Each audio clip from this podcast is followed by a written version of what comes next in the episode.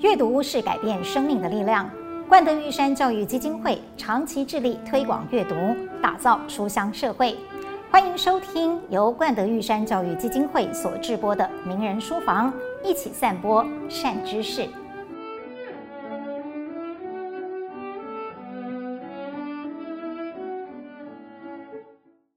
名人书房访问过许多作家，每一位在文坛都有不凡的地位和成就。不过，今天的书房主人很特别，因为除了一支创作文学的笔之外，他还有另外一支笔是在做新闻报道。他就是我的新闻同行，也是我崇拜的大大大前辈陈玉慧。哎，欢迎玉慧！其实我刚刚想了很久，应该要怎么样介绍你比较对，因为你有太多的身份了，可以说是作家，可以说是剧作家，也是演员，也是导演，也是资深记者、海外特派员。这里面你最享受哪一个角色？嗯，导演。真的吗？哇、wow, 嗯，提提看为什么？嗯，对，因为我从小是学戏剧的，那我在巴黎、纽约的时候，其实做了很多舞台剧。最近这几年开始从事影呃影视，拍过电影。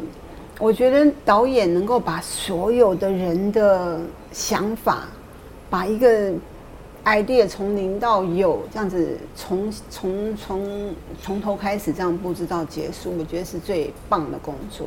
也就是说，都在你的掌控当中。嗯，这跟写作很不一样。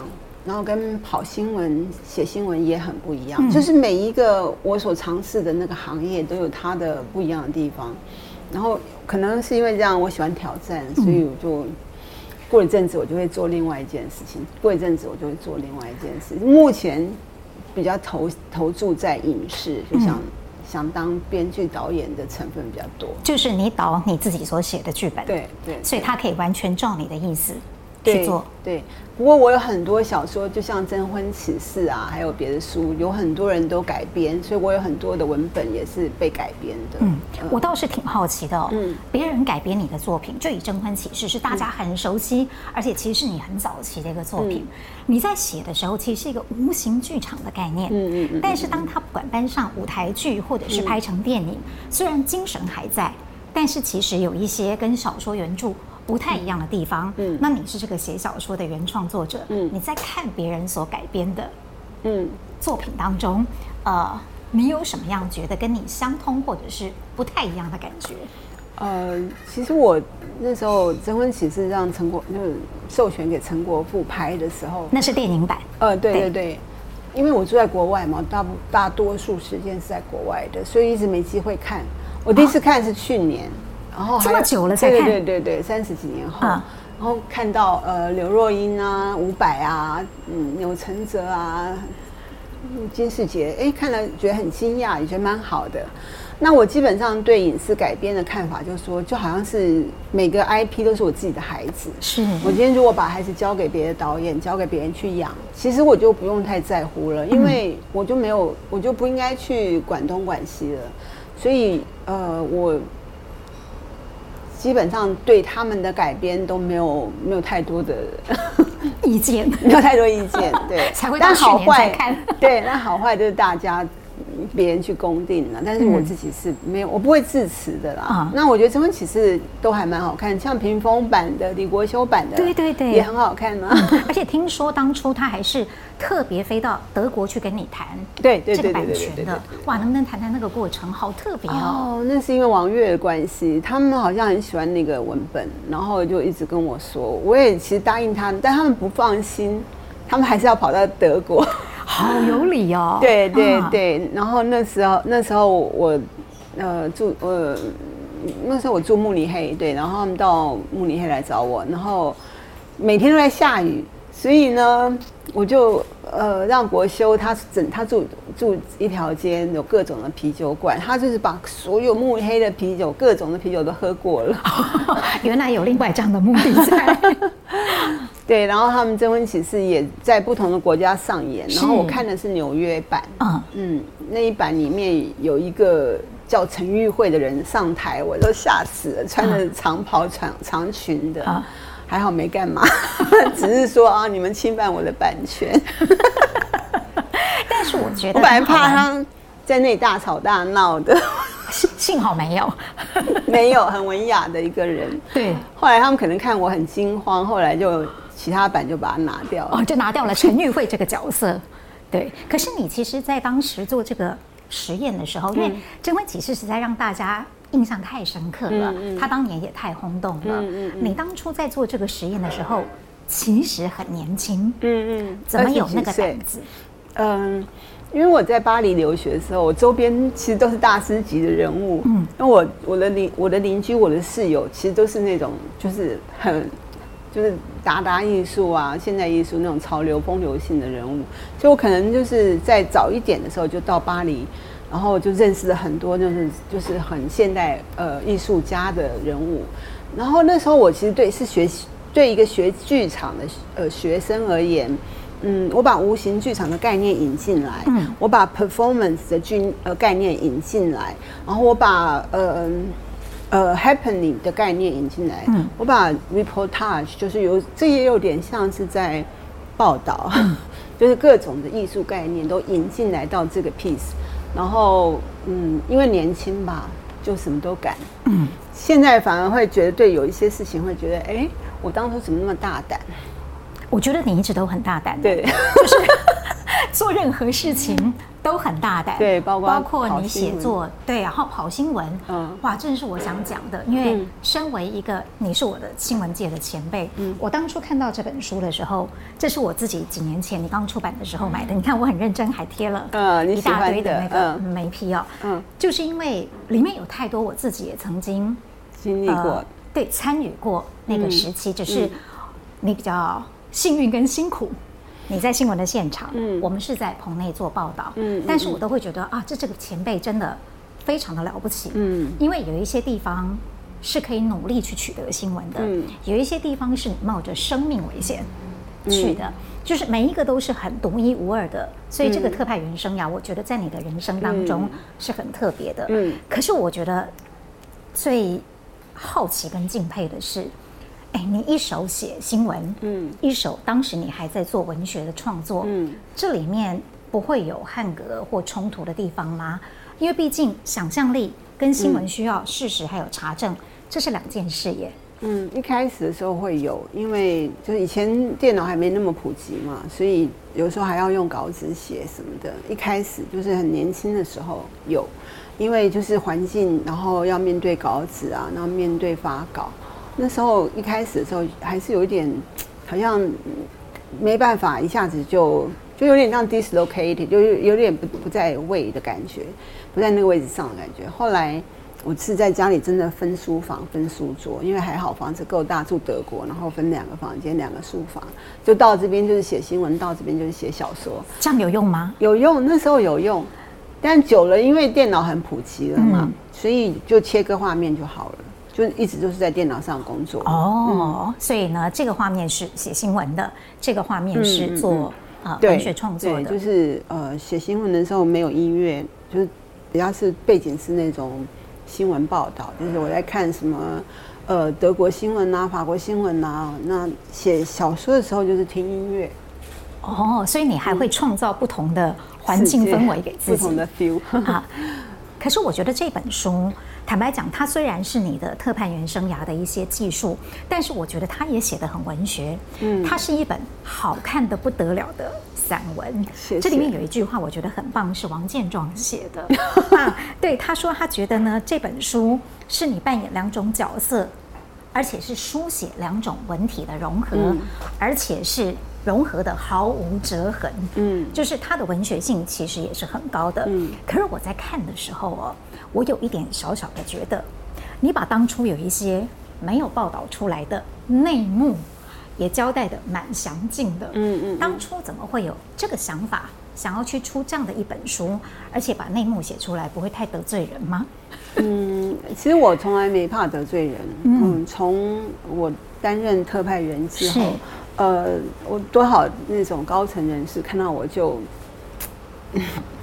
就不高兴，但是我无所谓，因为我觉得真相最重要，嗯、是多靠近真相。当然，我觉得我谨记着一个观念，就是新闻记者不要以为自己拥有真相，其实没有真相，是你多靠近真相。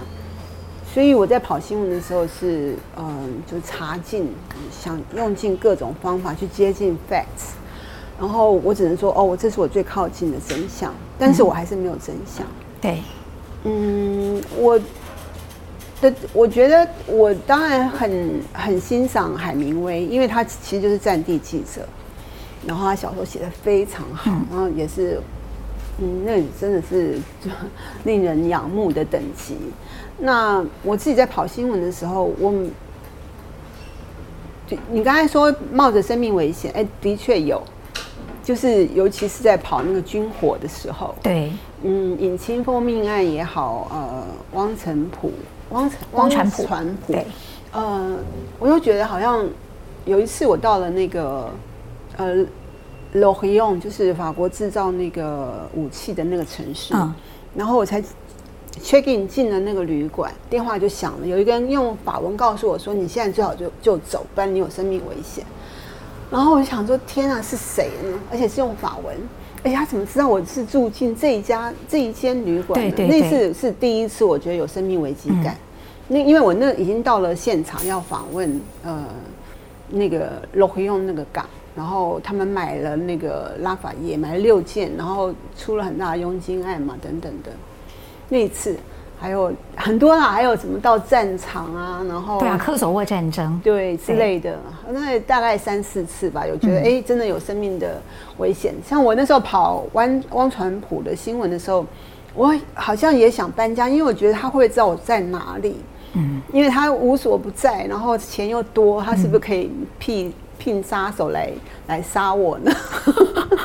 对，因为我写了太多他的他的事了。是，嗯。嗯，有，但但反正都是很久以前的事了。嗯，其实你刚刚讲到两个重点，一个就是不断的要去挖掘真相，嗯，另外一个就是其实你访问过很多国的元首领袖，嗯，还有世界知名的这一些呃很重要的看板人物。好了，我这里有两个。可能身为同行非常好奇的问题，想要请教，就是第一，你其实面对这么多国际间位高权重的人，嗯，可是从来在你的姿态上，嗯，你都没有矮他一截，这是我的感觉啦。好，嗯，怎么做到的？嗯，对，我觉得就是这个好像是，嗯，儒家都有说过嘛，其实不是高位的人，你就是要，就我觉得不是。你的你自己的重要与否，不是在人面前，呃，嗯，很悲屈，就是我觉得要不吭不不悲，嗯，就是所以，我不管是戈巴切夫，呃，科尔，呃，徐呃，徐瑞德，梅克尔，我哈哈维尔，比如说 是。总统，我访问很多很多的达赖喇嘛也好，访问了七八次，我在他们面前都是像一个，嗯，就像这样子，像我面对您这样子。见大人则秒之，也没有秒，就是平平等的。嗯，所以呃，你大概是从事这个工作多久以后，你学会要用这样的心态，还是一开始的时候就知道自己应该把记者这个身份摆在什么位置上？嗯，可能是做人，我没有在做记者，就是我比如说，呃，我对一般所认为说比较低我的。一层的人，我没有这样的概念，因为谁应该低我，谁应该高我，我不晓得。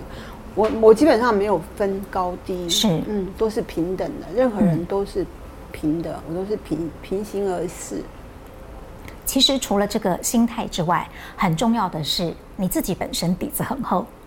你在访问任何人之前，其实这里面有太多的篇章。你看我做这么多注解，谢谢。就表示我觉得有太多需要我去记住或者是呃学习的事情。其中这第一篇讲到的是在一九九七那一年，嗯，也就是香港主权移交之前，嗯，你。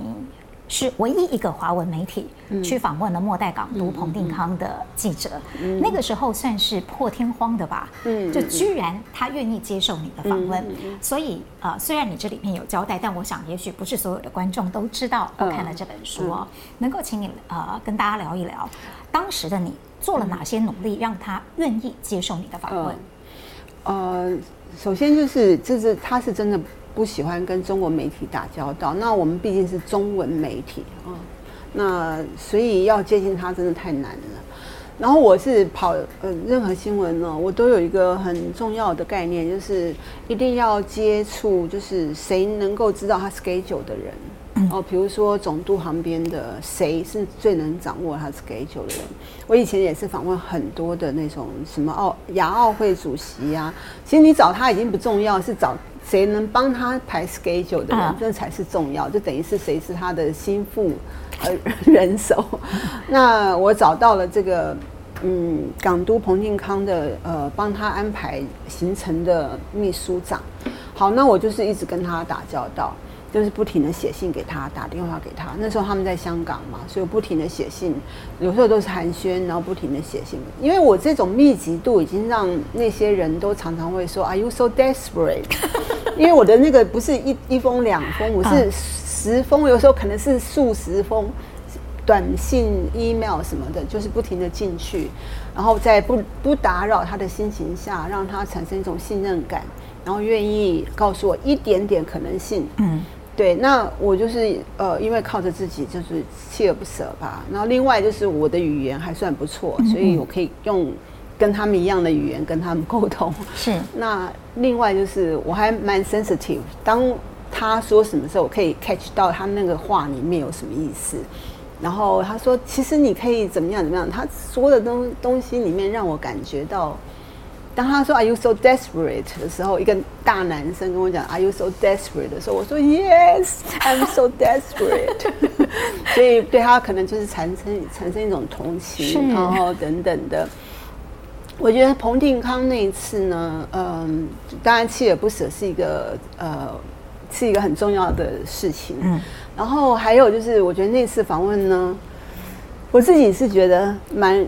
蛮有趣的，因为我做了很多功课，然后我知道说，当香港交回给中国，然后呃英国政府撤出之后，呃查理王子会来香港，然后彭定康会跟查理王子一起上 Great Britannia，就是那个大不列颠号的军舰，皇家不列颠号。好，好，然后那个船就会慢慢的从九龙要离开，离开那个什么。呃，哈，那个哈伯，呃，伊丽奎尼兹，好像是伊丽莎白维多利亚维多利亚港，好就离开。然后我自己也很好奇，因为我自己也是创作的、写小说的人，拍电影的、剧场的人，我就想说，当他们站在那个舰上、那个船上，然后那个湘江滚滚的倒退，半夜他们离开那里的时候，上面是有一场鸡尾酒的。然后查理王子是并拿着一个鸡尾酒，Chris Patton 并也拿着一个一个一个鸡尾酒，他们两个互 toast，然后在那边敬酒的时候会说什么？嗯。然后我就问他，我说：“你觉得那一天那一个时刻到来那一秒钟，你们会说什么？”嗯。然后他就说，他马上不假思索的，他说：“I will tell him we have done a good job。”嗯，好骄傲啊！哦，对，而且不假思索的，我想都没想，他怎么怎么这么这么自信，这么骄傲？啊，然后我就哈哈笑了，觉 得真的最好的就是他们英国人真的是太太自豪了，对他们大不列颠。嗯，那因为那个问题，嗯，引起他的兴趣，所以接下来问题他都回回答的很开心，嗯嗯，而且好像。都那么自信啊！真的，还是把香港打造成一部劳斯莱斯嘛？啊，对对对对，我那时候就哇哦，只要打开车门就可以闻到全新皮革的味道，好敢讲。对，其实我们今天看香港是问题很多，嗯、对。但我那个另外一个一个 topic。对对对，呃，其实你提到了一个很重要的问题，就是啊、呃，可以做这么多成功的访问，里面很重要的一个因素是。除了在访问之前做足了炉的功夫、准备的功夫之外，问出好问题其实是很重要的。所以，嗯，尤其是这一些不容易访到的人哦，通常你会怎么样做功课？嗯，其实我我觉得好记者不是好记者，是好问者啊，就问的好，说的太棒了。这个问题才是重点，不是。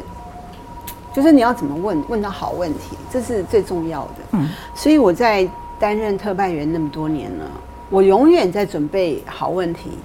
他想象不到的问题，然后我可能研究别人问过他问题，然后我在问题跟问题之间又找到一个他想象不到的问题。啊，有时候他会出乎意料的给我一个不错的回答。嗯，那就是我要的。你现在还有印象当中觉得自己问的很不错的问题，至今想起来都觉得挺不赖的？还有曾经让你觉得那么出人意表的回答吗？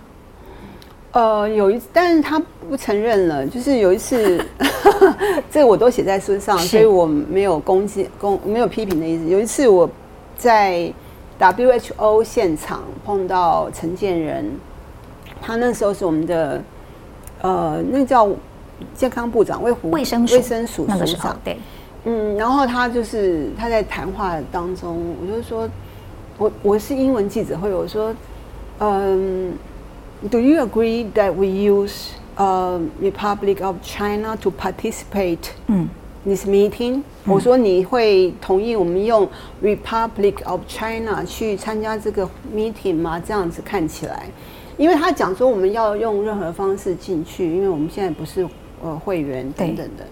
那因为我的问题太出乎意人意料之外，他当场就说 That's a good question。对，我们应该，我们试着应该。结果他回去就被 K 了，他第二天又说他没这么说，因为我太出乎意料的 moment 去问他了。嗯。嗯，对，但这个我觉得有书有有历史有所有的 recording 都可以佐证，所以我我我我不怕，我可以说。啊。你那个时候会想要出这一本书的动机，把自己那二十几年的特派员生涯记录下来，是在什么样的情况下你想要写它的？因为我人生有很多段，那这一段是我的新闻的经验，二十几年耶，二十几年经验，嗯、对。但是我是二十几年当中，我也有写小说，我有做别的事，但是主要的二十几年是很有，有十几年是非常 focus 在呃新跑新闻。嗯哦，后来联合报也聘请我到他们的影视影视公司去担任艺术总监。我我其实移动性还蛮快的，人生好几好几块。那我基本上是觉得感觉自己的记忆力变不好了，所以呢，我想说我把这些记录下来，这样以后我我可以就不要忘记了。嗯，那像我也写了一本《德国丈夫》，你们这边好像也有有陈列，嗯，就是写我跟我丈夫就是现在离婚了这。那一段呃十呃十八年的生活，因为我怕我忘记，嗯，所以我就把它写下来，嗯。还有就是，我还蛮喜欢你里面写的一句话：“谁写下来便是谁的历史。”呃，所以就是自己掌握了那个诠释权。对对对，因为呃历史是历史，就是看谁是书写者。嗯，以前的历史当然国家有御用的呃史官，对，嗯，那现代人就是。你也可以写，有人在脸书写，那也是成为某段大家都分享或干嘛的。就是其实这个书写已经慢慢的变成一个呃嗯比较看不出来是就是历史的移动脉络已经是很多种化了，它没有办法像以前就是一个史官在写历史了。新闻站在你的生命历程当中很重要的一段黄金岁月啊。啊、呃，你说这本书里面自序，我觉得好棒哦。你写说他是你的第三个情人，对。但是你现在为何头也不回的不要再去 拿他当你的情人呢？哦，只要看现在我们台湾的新闻环境，呃，就就就有点不知不知所措了啦。嗯。那还有就是我我去年很惊讶，还是今年，就是呃看到那个川普的 follower 穿冲进白宫。然后那些 Q and On 那些呃，就是说大家都自以为是的去阐述所谓的新闻的时候，其实像我们真正在做以前做过新闻的人都会觉得啊、哦，好感叹，嗯，可以理解。做，嗯、那因为还有我的我的人生本来就是嗯，在不同的领域本来就很多事情可以做，是。那我现在更是坚定的在写小说，然后。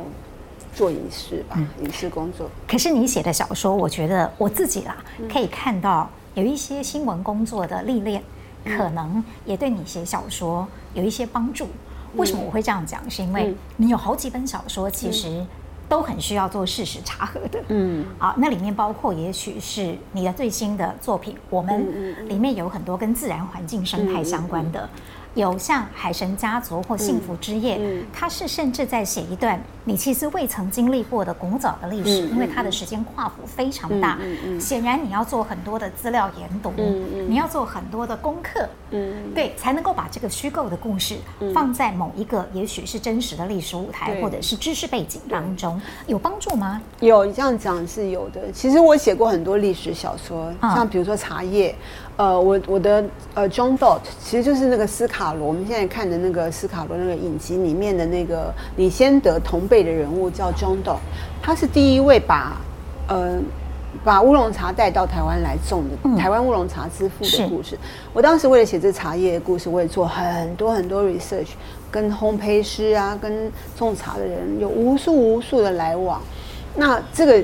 这个是一本，然后另外一本是写词类，就是 China China 那一本。对，那本我觉得更疯狂。那本呢是写十八世纪的，我把呃西方词词义史、东方瓷艺史、中国瓷艺史，还有不不止如此，就是景德镇到景德镇去做考察，然后到故宫。呃，到我们台湾的故宫去，把内务府的日记，因为就是那些太监服侍皇帝，每天都有做日记，那个是最珍贵的资料。就是他们就会写说啊，那个乾隆皇帝啊，要郎世宁再做两个瓶口小一点的，不要像上次那么宽的花瓶，然后上面要什么花鸟什么样的题字，然后他那个细细密密的很多很多。我是从那个内内务府的日记里面去了解乾隆皇帝的美学要求。哇哦，对，他真的无数的要求。嗯，那整个十八世纪的那个中国的瓷器是他一个人在那里要求的。嗯，那跟那个嗯法国那瓷厂的 Self 是一样的。那个是 Madame Pompadour，那个是那个呃那个是路那个是路易十四嘛？路易十四的妻子庞。巴杜夫人，对，路易十四的样子，对，他要求的。他说：“我们不要再画这些，因为那时候都很流行，呃，西方很流行那个有花鸟、眼睛小小的、戴斗笠的西方的东方人。”庞巴杜夫人是坚决的说：“我们不要这个东西，我们来画一些呃法兰西的东西。我们要 La Grande Française，我们要嗯法兰西的东西。”对，然后那东西出来，整个欧洲人就疯狂了，因为他们以前都是在那边看中国人的瓷器，啊、买中国人的瓷器，然后都是那些花鸟啊，然后那个蓝色的那个那个花花鸟图。现在突然有一个 Madame Pompadour 说不要了，我们是 La Française，法兰西那个大气度出来了，皇家气度出来了，就呃市场就一片好，嗯，所以我就。觉得很有趣，就是其实词义的东西方都各有那些奇人，在那些美学里面有有有其严格的标准。然后我是为了那些啊，不断的 research，不断的读遍所有的书，然后到最后半夜做了好几本笔记，呃，就是十八世纪的人怎么样怎么样，然后那边背笔记，就好像明天要去考试，背背背背背，第二天放下笔记到。咖啡馆把笔把那个电脑拿出来就开始写了，那其实是这样子，太了不起了。那本书真的，我真的做了三年的笔记，三年，嗯，哇，所以看得出来那个成果就是非常的呃考据非常的扎实。那你的这一本新书呢？我们这里面有有点有趣了，呃，里面因为四个主角，两男两女，基本上他们所关怀的都跟生态有关系，嗯所以。你因为这样子也要去知道怎么养蜜蜂吗？呃，因为是这样子啊，我写这本书很纯粹的，就是有两个动机。一个动机就是，我觉得气候变迁这么大的题目，我觉得好像，当然现在有疫情了，当然疫情这个题目好像大过，嗯嗯，大过那个气候变，但气候变迁这个议题真的很大很重要，然后我们一直都没有好好的对待。那我就想说，好，我要来面对这个议题。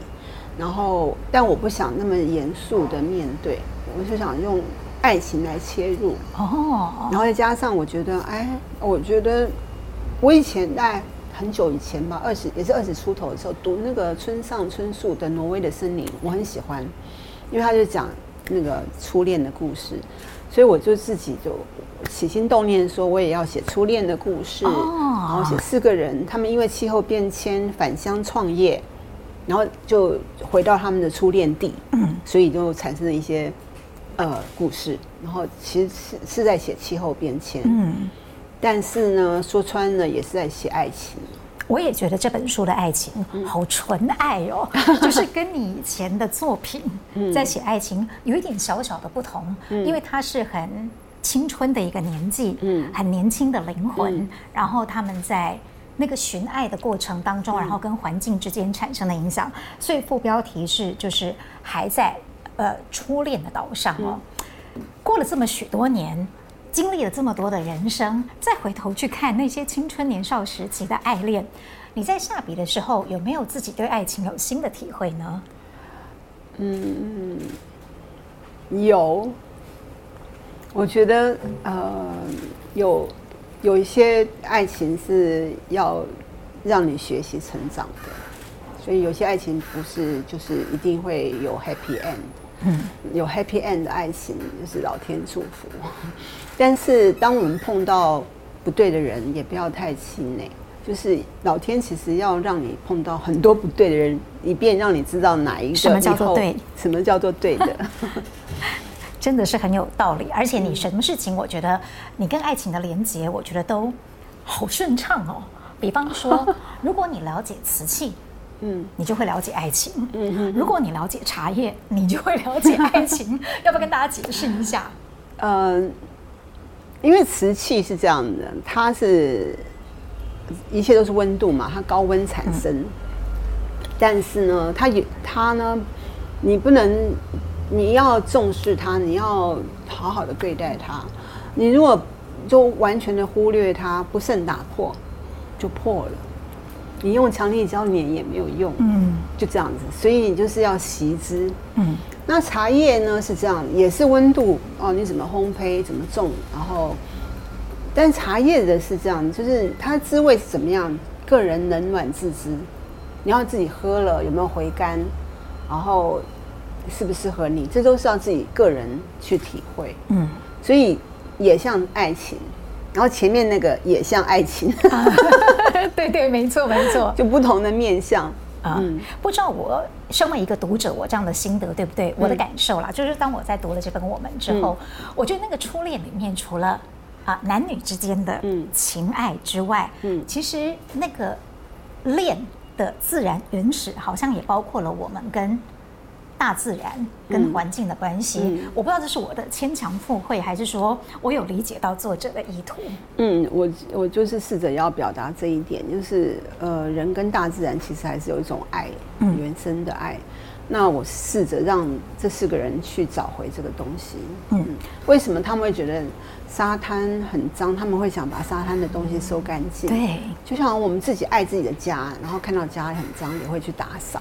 或者说，我们看到自己身体有一些污垢，也会去清洁一样的意思。嗯、那爱上了冲浪呢，也是因为把自己跟自然的海合而为一的感觉。对，我是纯粹的很喜欢冲浪，就是里面那个、哦、你也喜欢冲浪，但我不会冲浪，哦、我我喜欢观看。我想说太全能了，太全能了。我有试过，但真的没有那么厉害啊。对，我对冲浪这个运动非常着迷，对，所以它里面经过什么到哈。呃，到夏威夷去看冲浪啊什么的，我真的都有。嗯、哇，对啊，我对这个运动很着迷。嗯、好，我也是，我只欣赏帅哥在冲浪，呃、还有看他的肌肉线条。呃，美女冲浪也很好看。我比较少看到，那时候在夏威夷北岸看到的是帅哥在沙滩上不禁就着迷了起来。呃、一定的，对。然后呢，我在这本书里面我还看到了一个关于人跟人之间的关系，嗯，也是我看到了你创作当中的一点转折，嗯，尤其是呃。亲子之间的关系，嗯，因为在过去特别我们印象很深刻，也让你得了很多奖的海神家族，嗯嗯，嗯，里面的父亲的角色跟在这里面的父亲角色跟亲子关系，我觉得有了一点转变耶，嗯嗯，那跟你自己的转变有关吗？你，你看的蛮细的。因为一直来以来，这个父权就是因为我是个女性作家，那我我们当然觉得作家不应该去分女性男性，但是我是一个女女性创作者，所以我在嗯是有就开始写作到现在呢，我其实在这个父权的议题跟父亲的议题上，嗯是有很大的改变。嗯，就是我呃最初的时候，我是一个有 daddy issue 的人，就是我对父亲的没有得到父爱这件事情很介意。嗯，所以海海神家族，我就是描写那种没有父爱，就父亲缺席的那种感觉，就是。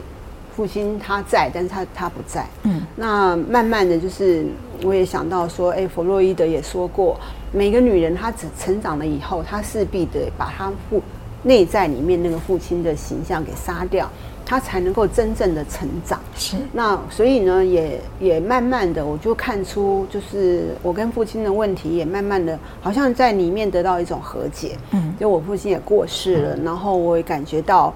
嗯，我之前对他的那些恨也好啊，或者他的缺席也好，好像慢慢的有一种理解，就是哦、呃，他们那一代的人从呃从北京一路南下到呃台湾来，带给我一个好大的原罪啊，就是你就是那边来的，你就是你就是中国人，然后从此呢，我也被贴上标签啊，然后有带就好像某种的原罪，对他也有一些不理解，就是你为什么要来，然后。慢慢的就觉得说，他对我们小孩子也很严格，嗯，尤其对我，我是长女，那为什么要这么严格？那等他过世以后，这么多年来，我才想到说，他从那样的辛苦的环境，一个人到台湾来，然后在军队里面也被孤立，然后生活各方面他其实也倍感艰辛，然后有谁爱过他？我我不能再埋怨他不爱我，他的缺席，他也要。为生，然后有谁爱过他呢？所以当这样子去理解历史，理解我父亲这样的人物的时候，我突然对他就有一种宽容。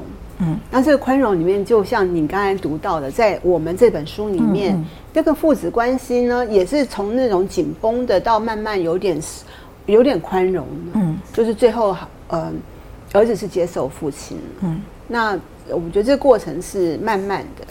从那一开始是要把想父内在父亲形象杀掉的那个女儿，到可以理解说啊，父亲的缺席是有原因的，然后父亲他没有办法用我所期待那种爱来爱我，也是可理解的。嗯，因为毕竟也没有人爱过他，所以呃，历史就是这样继续。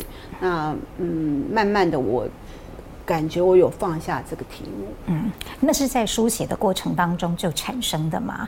因为毕竟像海神家族，它不只有父亲，父亲当然重占了一个重要的篇幅，嗯、有外婆，嗯，有妈妈，嗯，啊，甚至还有阿姨，嗯，啊，还有爸爸等等。你的上代跟上上代等于就是几乎是那本小说的原型。嗯，当然我晓得你说里面还是有一点点这个虚构的部分，嗯嗯，可是因为我在看的时候，我觉得你把每一个人。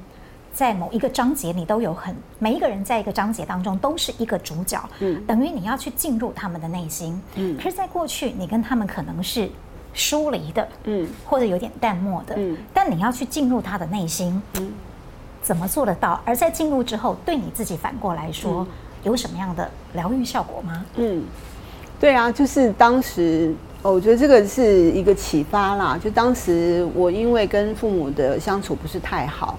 然后我在德国居住那几年，就开始的时候也感觉自己有有点像忧郁症之类，就常常不开心。后来我就开始去做心理治疗的时候，心理分析师是给我好几把椅子哦，然后这把最高的就是我爸爸，然后次高的是我妈妈，还有另外一把是我外婆。反正呢，他就是试着要我都是空的椅子。对，这是这这在他们心理学里面叫空椅技术，嗯，空椅技术。然后就是你要对着那椅子讲话。我开始真的是觉得好难，好难，好难。我真的是不知道讲什么，尤其是我妈妈，尤其是我外婆，她也讲日语，我根本不会日语。那尤其是我妈这一块，我就是完全的卡住，就觉得啊，我不知道讲什么，因为我其实好像都跟她讲闽南语的哦。然后我已经在德国、法国住了大半辈子，我根本闽南语都忘了。然后我要讲什么呢？所以我就讲 讲不出来。然后。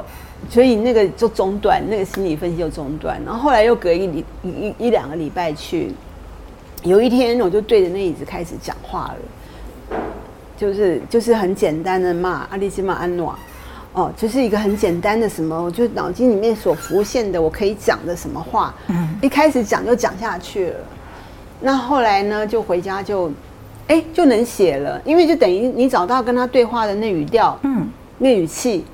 你就一直写，一直写，一直写，就就等于是那那一段讲话就啊，就一直延续下去，延续下去。然后，所以你说的那书里面的七个人，其实大概都是这样子。嗯。然后跟我外婆也是找到一个，呃，也是跟一个椅子开始，跟我爸也是一个椅子开始，嗯，都是空椅技术这样子。然后，所以那一次是从这样子的一个一个技术开始的。所以这也就是你会说，不是我在写书，而是书在写我吗？你就那么自然的去进入他的。精神，他的内心状态，嗯嗯，嗯，是真的是有这么一回事哦。像比如说，我这一次写四个人，嗯，然后我这次是比较不一样的，就是说我没有在列像以前那么只是仔仔细细的大纲，我只知道说他们大概是什么样的人，什么样的角色，什么样的要创业，什么样的背景，然后我就很随意的让他们让他们走，他们想要做什么就做什么，就像。呃，我在海神家族其实也是，就是当那个写好的大纲，然后人物呢，他我让我我脑筋里面就是我就是站在他们立场，就是我现在就是他，比如说，嗯，我现在就是我阿妈，嗯，然后我阿公到南洋去打战当佣兵，然后他弟弟我叔公，叔公，嗯。对我有兴趣，我是什么感觉？嗯，我就是自己设身处地的，然后门在敲，那个敲门的声音都有一点颤抖，我就好像是仿佛在现场。嗯，你化身为那个对书写的人，然后真的去想象说，那我现在一个人在房间，有人在敲门，那个敲门声有点颤抖，那个手指、嗯、手指头都可能有点颤抖，嗯、因为这是不伦之恋，这可能是一个时代的悲剧。但是我就是设身处地，然后就是就就让他写下去，对，然后门开了，所以我们看的时候真的不会，只是会觉得有一点点的哀愁，嗯，但是并不会去想说哦，那不伦，或者是怎么样，可能是因为你的文笔太好了，也嗯，我想我不是要表达不伦，而我是表达一种时代的悲哀吧，是，嗯嗯，不一定说。因为那个不伦后后面也没有什么真的结果，而且我觉得用不伦总是有道德的裁判的感觉，对对对对，所以我才说我们看了以后也不会有那个感觉，嗯，我们看了只会觉得就是有一点莫名的淡淡的那个哀伤在里头，可是那是一种无解的哀伤。其实我在看这本书的时候，我还有一个感觉，就是我在脑海里面自己帮你分镜了，因为我觉得你写的好像。是一个随时都可以很轻易的被改编的剧本一样，虽然它是一本小说，还很无聊的想说，嗯，要找谁来演谁，就是还连演员都帮你想好了，就是这跟你戏剧的训练背景有关吗？你在写的时候会呃已经有那个想要把它作为影视作品改编的企图吗？嗯，也有有想，但也没有因为那个想法而改变什么啦，只是。可能多少都受到影视的影响嘛，因为我最初去巴黎留学的时候就是学戏剧，嗯，有学表演的，而且硬生生的，我根本完全不适合当演员，我就硬生生的一定要很好强的说，我就是要学表演，然后每天都弄得自己很紧张，因为要上台表演这事情其实不适合我，但我因为那一年呢，学习了很多，就是关于演员应该，呃，应该要有的一些。特质，比如说模仿力啊、想象力啊，嗯，我觉得那个那一年对我后来的创作也有影响，嗯，所以我就像我刚才我们刚才提到的说，我写一个人，我很容易设身处地，因为我就等于我在表演他了，然后进入他的世界了，然后门在敲，他要去开门不开门，我都可以想很久，然后自己都模拟那个现场，嗯，然后把那个现场的感觉写出来。那这次呢，我没有想是谁，但我有。有时候好玩啦，因为我，我不知道你知不知道，我我蛮喜欢研究星座的，啊，所以我有偷偷的设想说，哦，也许她这这女孩应该是个水瓶座吧？哦，水瓶座是怎么样的呢？水瓶座就是嗯，对很多事情都很好奇，啊，然后嗯，也比较博爱一点，啊，嗯，然后可能对人会有一点忽冷忽冷忽热的感受，嗯，嗯，因为他不是不他不是不爱你，是他。爱的东西太多了，对，他会花时间给这个，花时间给这个，那所以，嗯，我在想说，对，当当他遇到一个摩羯座的男生的时候，所以他们可能产生什么冲突？一个好玩的，比较是 creative writing 的一个想法，但是我没有真的去设定说就是这样子，因为我毕竟不是在写星座，我只是一个有趣的东西在后面。所以小说家真的很了不起哎，就什么都是可以拿进来用。对，对，以前我写一个人物的时候，我就是帮他当做水元素，你知道吗？就是各种的水，那有的时候我也可以找一个元素叫风元素，台风啊、微风啊，然后那种飓风啊、龙卷风啊，就我就是找一个元素进来，然后我就可以帮着角角色塑造很多。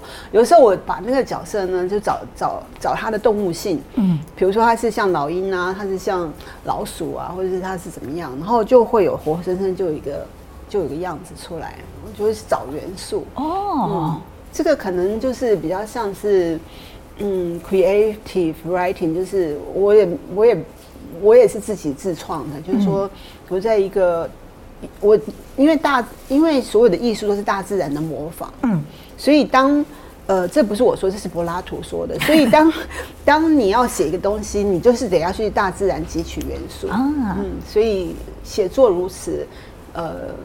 写呃跑呃跑新闻如此，跑新闻当然比较不需要什么模仿力了，嗯、但是有时候我可以完全想象他现在在忙什么，然后我现在应该要怎么样去问他问题。然后还有当然就是我的影视经验，就是对这些东西都是结合在一起的。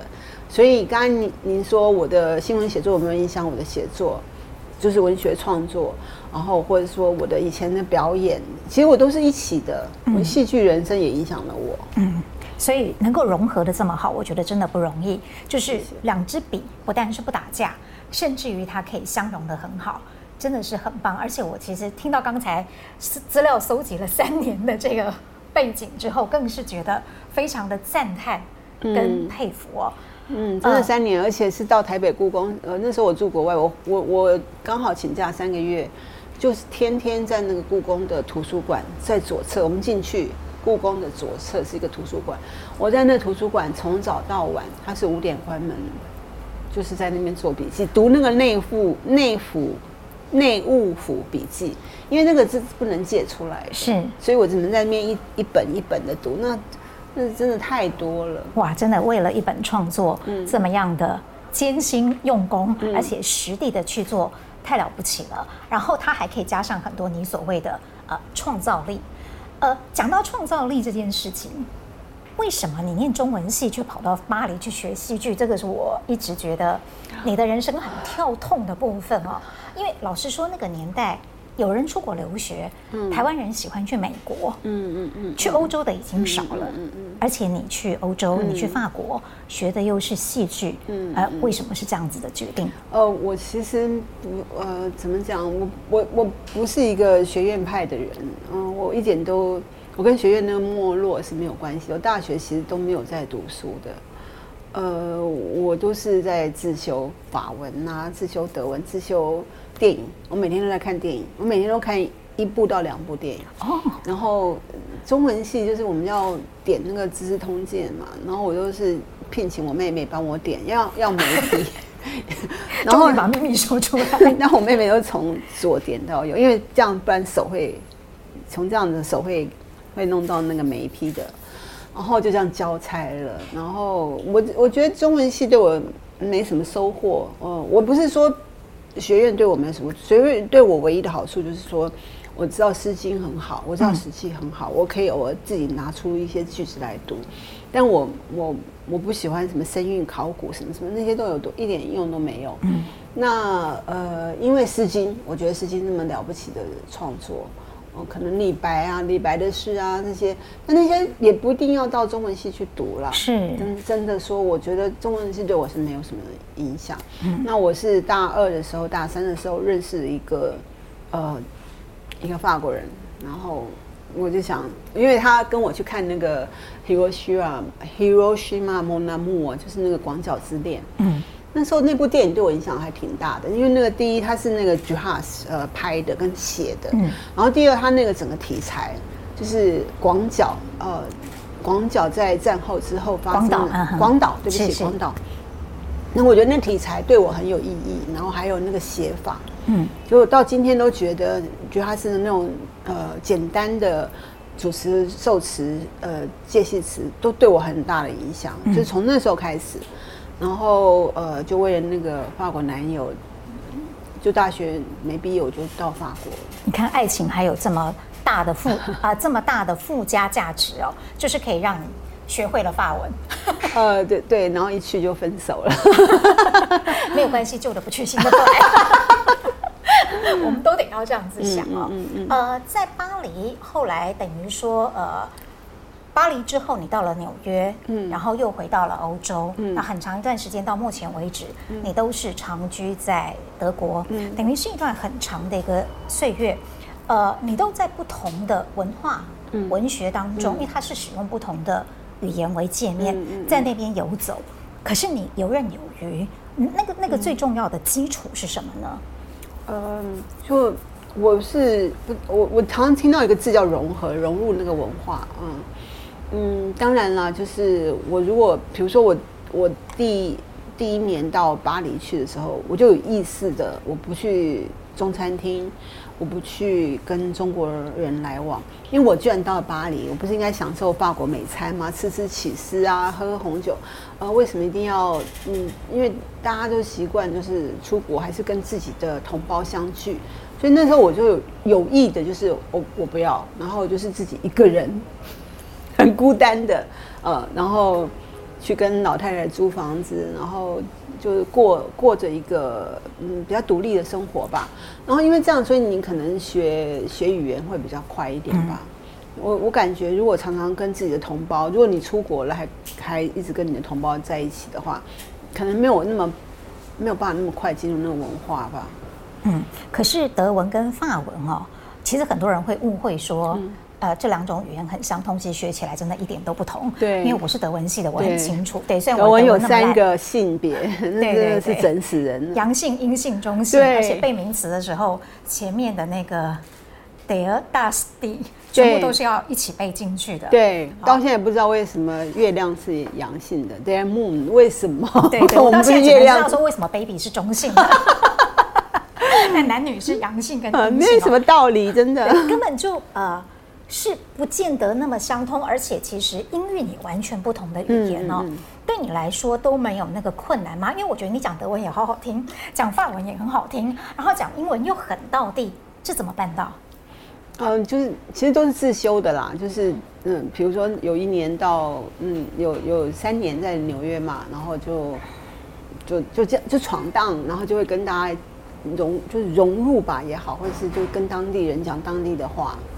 其实就是就是无非如此，就是我到纽约就是天天讲英文，然后到法国就讲法文，到德国就讲德文。哦，我也很幸运，因为德文是最难学的，我是最后才学的。哦、我在为自己功课不好找借口。嗯，因为我其实是真的就是，我们是十几岁就开始学英文，然后二十岁学法文，但是三十岁才学德文，嗯、对我来讲已经有点晚了。是，因为人的记忆力有限嘛。那我到三十岁学德文，觉得。嗯，我那时候是天天急迫的要跟人讲德文，所以我付钱请人家跟我讲。哦，一对一的那一种。对，我就说你就是我就是讲，然后你觉得不对你就改，然后每个小时付他二十马克。嗯，哇，好贵啊！我就是很急迫的要学，然后因为我们有时候跟朋友在一起，德文是非常难，有有德文句子动词放后面，所以要改。颠覆前面那些语言系统，对，因为德音德文放那个动词放后面的事情，真的是要重新有重新的逻辑，重新思考。嗯嗯嗯、所以我觉得学德文的时候特别累，嗯，然后那时候我意愿特别大。呃，看书或阅读一些相关的作品，会不会对于语言的呃程度提升有所帮助呢？哦，我觉得阅读德文真是，尤其是那个 Thomas Mann，真是太恐怖的经验了。因为德文，我连念中文都觉得很恐怖。嗯，真的很恐怖。对因为它呢，动词不是放最后吗？然后它有很多的 Nebensatz，就是很多的连续、连续、连续句。它就是一个连一个，一个连，然后逗逗点、逗点、逗点。他可能连了五六七八个以后，他才跟你讲动词。嗯，你已经不知道去哪了，你现在才知道是时态，原来是过去进行式。对对对，我觉得很疯狂。然后我那时候就是读错书，读 Thomas Mann 的书，我觉得快疯狂了。后来我有听人家讲，我才安慰一点，就是他们说。哎呀，不是你啊！我们德国人读的都都很累。对对对对对对对，而且我还安慰一点头的。对对对对对，那真的很恐怖啊！所以我为什么刚才说我喜欢 Juhas？因为它就是很简单的句子，没有那么复杂的那种，你知道吗？那个叫什么连连缀句？哇，太多了。其实你喜欢的作家很多，我觉得也是德语跟法语的作家。对对对。哎，我今天还特别带来，因为刚好是你喜欢，我也喜欢的。然后最有趣的是呢。你说你的第一本西方读本是《彷徨少年时》赫塞，嗯。嗯，然后这也是我十五六岁的时候读的，差不多年纪，嗯，只不过你比较早会，我可能比较晚熟，完全看不懂。十五六岁，我一直到中年，嗯，才稍微能够理解一点点。哦，《彷徨少年时》，而且为了这个访问，我把它从书架上拿下来，我发现。哎，成语会审定。呃，这本书对我影响蛮大的，就是大概是高高一高二的时候嘛，因为我父母正在经历婚变，哦，然后他们就是吵吵闹闹，然后我真的其实对他们不理解，然后对这世界也不理解，嗯，然后我是读我是读北一女的嘛，嗯，然后同学都在努力的就开始要分班读书啊，干嘛的，然后我是喜欢班上一个同学，我到现在也不知道。你到底是什么感觉？就是我一天到晚就是想要写字条给他干嘛的？呃，应该不是 gay 啦，因为就是一个，因为可能我没有人诉说，所以我就一直要对他诉说。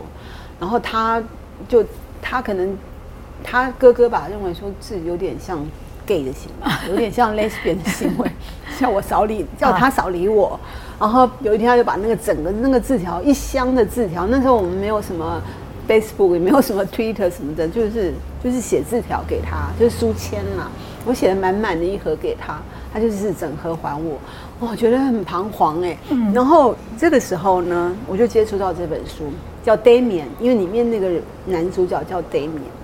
我跟你讲，我从读第一句我就开始哭着读，然后呢，从此就是了然我的人生，嗯、因为他第一句就是我只是想要走我自己，就你翻开来，他第一。嗯他那个第一句当做他的提醒的句子，我只是想要走，我只是想要过我自己要人，嗯，没有，好像是我只是想要走我自己要走的路而已。为什么这么艰难？艰难，对。然后就觉得从那第一句开始就打中我了，嗯嗯。然后我就完全的就进入那个世界，Damian 的世界，就是其实他不小心。我觉得这人物他只是不小心说的谎，嗯，然后不敢跟家人讲，那个谎越扯越大，然后最后就变成谁都不理解他，嗯。那我觉得啊，在当时哦，我这这本书真的帮助我非常大，嗯，非常大，更胜于《小王子》，因为那个年代很多人也说我们都有读《小王子》啊，对对对，圣经一样。对，但是这本书对我的影响比《小王子》更大，嗯。小王子是一种诗意，是一种嗯，我们可以用不同的角度去理解，嗯嗯，不同的东西。像那个小王子里面也提到什么驯养的概念，然后我才第一次说，对哦，我觉得驯驯养不是只有养个动物，对，等等的。但这本书是一个思想上的一个，嗯，它比较是一个，呃。比比较一个深的层次的一种一种对我的安慰，嗯，就是人跟人之间的情感，然后背叛是什么，还有就是人跟人之间的那个联系是什么，嗯，而且也是不是在那个时候算是第一次吗？让你有机会去看到自己内心很深层的部分。嗯，对，当呃我的父母有问题都不在的时候，然后我也没什么师长，也没有什么朋友的时候，就有一本书就这样陪着我。那我那么小的时候，告诉我说，有人跟我一样，嗯，有有一个作者，有一个做书里的书，书里的世界里面的人是跟我一样的，嗯，这个对我很大的安慰，嗯，这是后来你常常说你很喜欢赫塞的原因吗？呃，其实我喜欢很多作家，是，但是我必须说，我十几岁的时候最喜欢的作家就是赫塞。但是毕竟，就每一个阶段，我喜欢的作家都不一样。举个例子来说，比方说，你说那个时候你很喜欢赫塞，你后来还去了他在卢加诺的书房。有有有，对我，我不同的人生喜欢不同的作家，嗯、然后后来我喜欢很多人，我今天还带了好多书来。我喜欢的作家就是，嗯，通常都是一一段岁月了。嗯，这本这个这个英这个作家辛波斯卡我很喜欢，就是辛波斯卡。我们翻成啊，辛波斯卡。对对。然后这个是那个 John Didion 哦，我最喜欢那本被借走，这个是我这这个作家我很喜欢，嗯、他叫 John Didion。嗯，然后他最好的书是七十年代，就是《The Magical Thinking of the Year》。那我我借人就没还我，所以我就把他第二本《Democracy》拿来。这本书我也很喜欢，就是莫迪亚诺的，他是就是暗夜街。可是这本书我读了很多年，都一直都不肯把它收起来，就是因为他的句子真的非常非常的好。然后他呢，他他对我的启发蛮大的地方在于，就是说。我觉得在呃，在台湾哦，在我们华文华人文学界，就是经典，就是殿堂文学，就是学院派的文学，跟呃类型文学是被分开来的。嗯，那我觉得很多大师都在告诉我说，其实没有必要分开。哦，嗯，他就是他这本就是侦探小说，但是写的非常好，文笔非常好，所以呃，我每次就觉得说我也是想要做这种试探。我不要写什么学院，我不要写那种什么文学奖的文学，我一点都没兴趣。我要写的是真正的，呃，就是真正的类型小说，但是呢，带着无比的文笔跟文学技巧。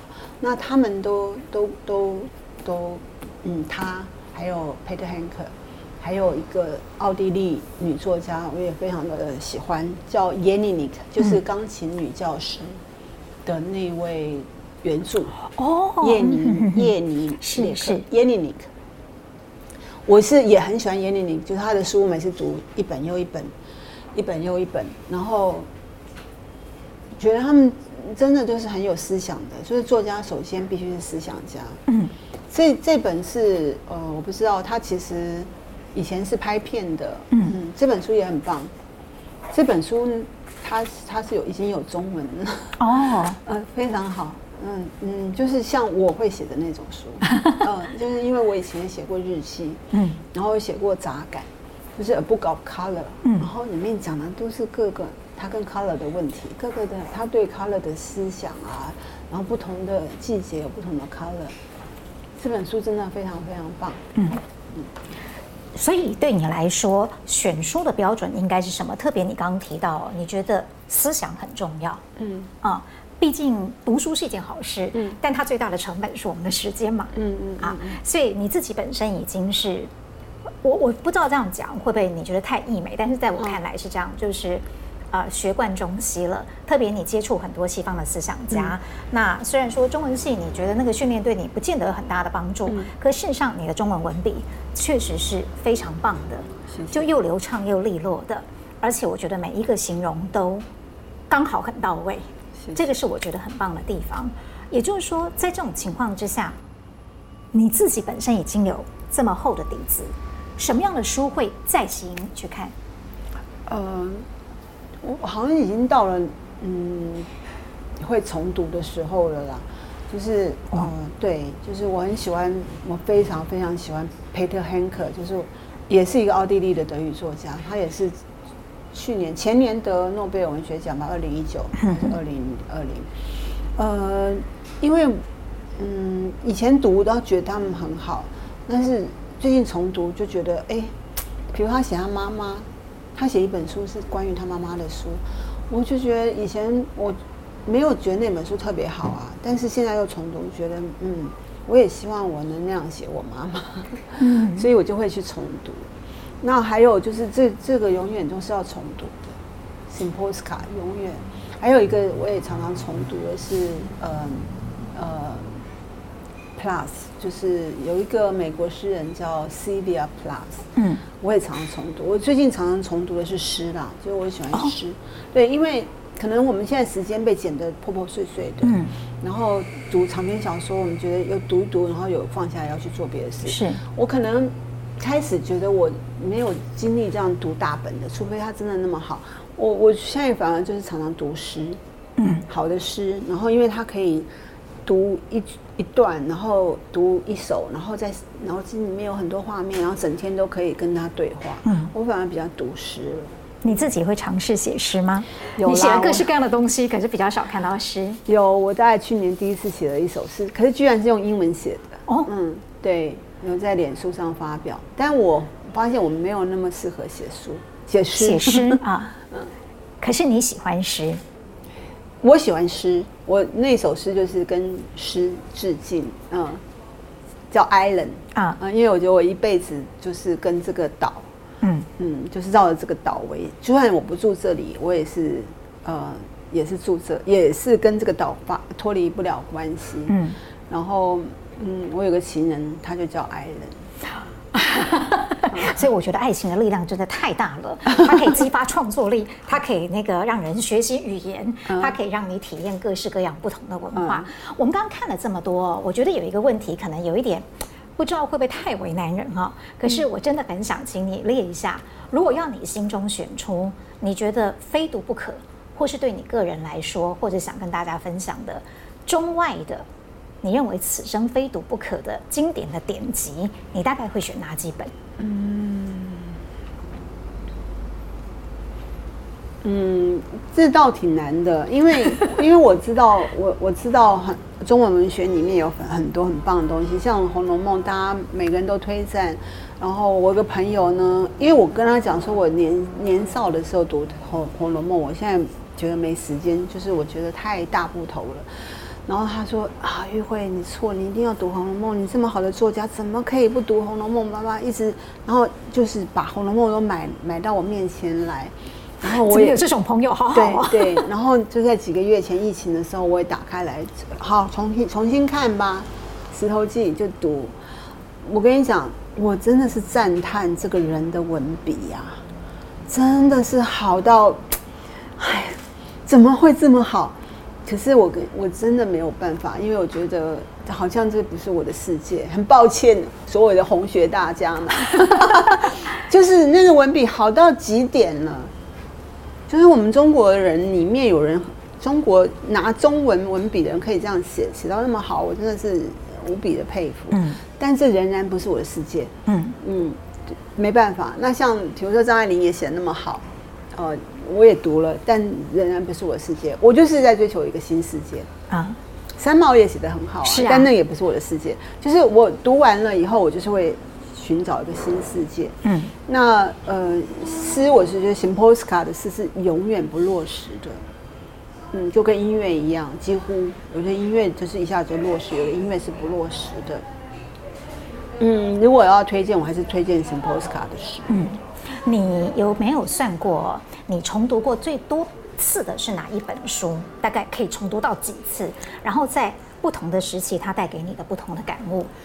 呃，因为我不耐烦，我比较少重读。我连电影我也不想重看，因为我觉得我已经看过，我已经知道了。我想要看新的，我有常常带这种心态。是，呃，然后《红楼梦》，我就是说我是重读嘛，觉得哇太好了，文笔太好了。但我我就觉得哦，好吧，我也没办法，就是我可能还是不适合重读啦。嗯、那我最近重读的一个人，然后我真的觉得那个也是真的文笔太好了，就是。彼得汉克特，培特汉克特，刚提到的，对对。那他呢是文笔好到一个程度，就是说，哎，德文可以这样造句哦。我第一次知道说德文可以这样造句，而且那么美，然后不会觉得哦，动词放后面有什么不好，因为他他就是写的非常好。嗯，所以我是嗯。我我重读，我是读这个人。哎，那我会有一点点期待你再担任一个角色耶，把这些很棒的西方文学作品翻成中文给我们看。嗯，不行，没时间了。我期待自己，还我好多在我抽屉里面还十几个故事还没写呢。啊，是写成小说吗？嗯，还是写成剧本？嗯，现在有影视的故事要等我完成，然后现在也有书要等我完成。嗯嗯，那你现在还会呃？每天大约需要花多少的时间阅读？嗯，对不起，这个我我就没办法，没办法，必须坦白坦白告，我现在很少阅读了。对，因为我开始有阅读障碍。嗯嗯，所以我才会选择阅读诗，因为呃，时间过得太快，就是我感觉说疫情的时代以来，我觉得时间过得太快，然后我的精神状态也就是里面有太多东西。我希望就是自己能够加速我的创作，所以嗯，我的阅读数，我的阅读变得很少了。嗯，这个当然是缺点，但是我我年轻的时候可以一天读一本书。哎，我相信哎，嗯，对，我读过太多了，所以。好像现在到了一个是要消化的时候。是我看你的书，我就觉得这个人年轻的时候不晓得下了多少的苦功。也许那时候你并不觉得苦，真的，因为是享受。所有的作家该读的我全部读过了，普鲁斯特、卡夫卡，呃，呃，不，普鲁斯特我觉得蛮佩服的。对，因为我到现在没有完整的看过一部。嗯，读普鲁斯特我不会介意，但是在年少的时候读普鲁斯特，真的也觉得他那个，那个跟。那个跟那个汤马斯嘛没有什么差别，对 一大堆，你又跟着他句子，有点迷失在他的回忆里头了。对，追忆似水年华。阅读在你的人生占了这么重要的位置啊，发挥了这么大的功效。如果我要用简单的一句话形容阅读，你会怎么说？我的阅读就是，其实我觉得。还好我有阅读，因为年少的时候，就像我说《彷徨少年时》Damian 的时候，还好我有阅读，阅读救了我，因为他陪伴我，他让我知道世界是怎么回事。嗯，然后慢慢的还好我有阅读，因为他他给我一些嗯，他给我一些世界呃的粗略的呃概念，然后慢慢的我觉得他给我一些文学性的呃指导，比如说我很记忆非常清楚，是我。在二十几岁，在巴黎读卡夫卡的给父亲的一封信，嗯，Brief on Father，Brief on the Father。我那时候也是那个震撼呢，不亚于当时候 Damian 就是彷徨少年时的震撼。嗯，说真的，我在巴黎二十几岁读卡夫卡的给父亲的那封信，我那个震撼是也是也是满泪流满面，就是。啊，原来卡夫卡跟他父亲的关系也是这样，嗯，一模一样。他父亲不理解他，然后他终身都是为了父亲创作，然后父亲就可以把他的东西撇开，然后他觉得，父亲您您了解我吗？我一辈子都是为了您。我真的很喜欢卡夫卡的那封信，因为他也是救了我。是，所以我在不同的人生时光，就是有碰到呃不不同的作家，那都阅读对我来讲是。陪伴我，而且是嗯疗愈我，然后是是我的老师。阅读就是我的人生。嗯、那，那只是读了一辈子，现在到了要把自己消化整理，然后把这些阅读经验消化整理出来，然后成为自己的文字。你不但成为自己的文字，嗯、而且你也写出来，跟别人产生了一些传达跟共鸣，这、嗯、是我看到的。所以最后我想问一个问题。你被这么多的作家感动过、疗愈过，然后对于自己的作品，啊、呃，你期待达到跟读者之间的什么样的阅读效果？嗯，你也会想要成为那样的作家吗？去疗愈别人，去感动别人？呃，我不敢说，因为呃，毕竟他们真的是非常的 outstanding，非常杰出的。嗯、那。我我们偶尔会因为一个读者他所捎来的一封信函，或是在某个签书会，或者在街上碰到他讲的一句话，会突然觉得哇，很震撼，就是哦，原来有人透过我的文字这样理解，理解我当初所理解的，应该理解的，啊、所以那个就是一个安慰。嗯，会期待这种东西，是那对读者来说、嗯、啊，对作者来说，真的是很大的安慰，很大的回馈哈。对，好，那我就真的最后了，我要用读者的心情来问我崇拜的前辈跟作家啊，我可以期待的你的下一部作品会是什么样的类型呢？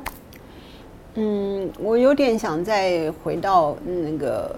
嗯，曾文启是那种创作模式，哦、就是融合各种艺术形式为合一的，啊，不单单就是小说的，它可能是行为艺术、达达艺术、happening performance，非常期待。它会是一个无形剧场吗？会，而且它也很适合影剧。果然又回到了你的，没有啦，这只是我的期待了。啊、嗯，我们也超级的期待。好，谢谢日慧，谢谢，谢谢。